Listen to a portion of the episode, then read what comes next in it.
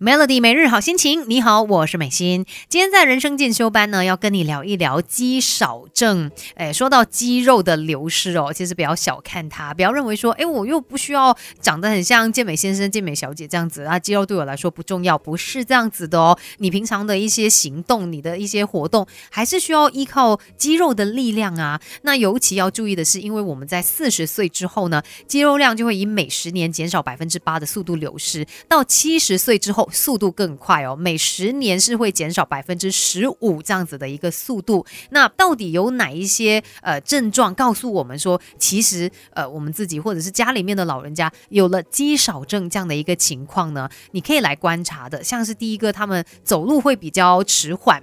就是走的比较慢，然后再来他们的握力下降了，拿东西都比较困难，然后可能甚至毛巾也拧不干啦，这个饮料瓶盖也扭不开，然后呢行动上面也比较吃力，要他从座位起身就变得比较困难，要可能撑什么扶手才可以起到身哦，或者是爬楼梯，哎爬两三下就需要休息，再来有可能也会出现跌倒的情况，可能过去一年内你发现哦跌倒两次以上，而且还有一个更明显的就是体重减轻了，即使没有刻意。减重哦，但是可能六个月里面体重就少了百分之五。我们举个例子哦，如果是体重六十公斤的，可能半年内无缘无故少了三公斤，你就要来注意了，可能真的是肌少症。那究竟诶，我们要怎么样去预防？饮食上面怎么样注意呢？等一下再继续跟你聊更多吧。美乐蒂，别小看自己，我们还有无限的可能。一起来上 Melody 人生进修班。Melody 每日好心情，你好，我是美心。今天在人生进修。班呢就要跟大家来聊一聊肌少症哦。其实有没有发现，可能我们看到一些老人家，他们好像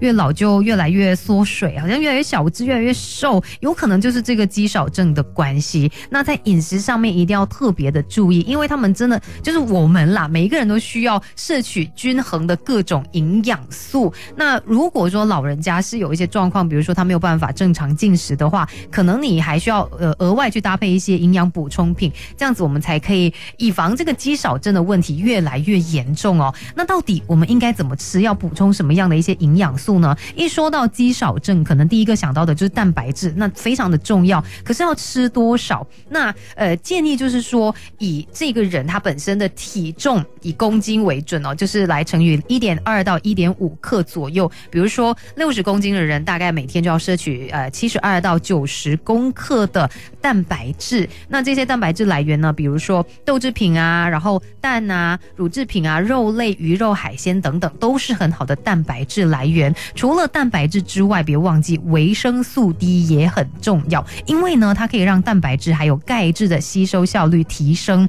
那就可以维持肌肉健康以及减少骨质流失。食物上面，深海的鱼类啊、菇类、木耳这些都是富含维生素 D 的。再不然就晒太阳吧，每天晒十五到二十分钟左右的这个太阳哦，是有助于增加维生素。D 的合成，那钙质也很重要啦，因为它可以呃维持骨骼健康，保护我们的肌肉组织。再来维生素 C 也别忘记啊，因为呢，其实维生素 C 哦，它就是可以帮助我们，就是它有这个抗氧化素嘛，然后呢就可以减少这个肌少症所带来的一个影响。再来不饱和脂肪酸呢，也跟这个抗发炎有关系哦，所以呢，诶，我们就是也要多加摄取一些优质的。脂肪它是有助于改善肌少症的，像橄榄油啊、一些诶玄米油等等这些质地比较稳定的油品，或者是阿波卡豆啊、洛梨、坚果哦，它们里面都有不饱和脂肪酸，其实在饮食上面真的非常的重要。但是呢，也别忘记搭配上规律的运动，因为你的肌肉还是要有去锻炼它，才可以让它是在呃更好的一个状态，我们才不会这个肌肉流失的过快嘛。反正想要预防肌少症呢，真的是要从现在就。开始做起，养成一个好的习惯。当然，也希望我们家里面的老人家不会遇到有肌少症这样子的一个状况啦。今天的人生进修班，我们聊到这边。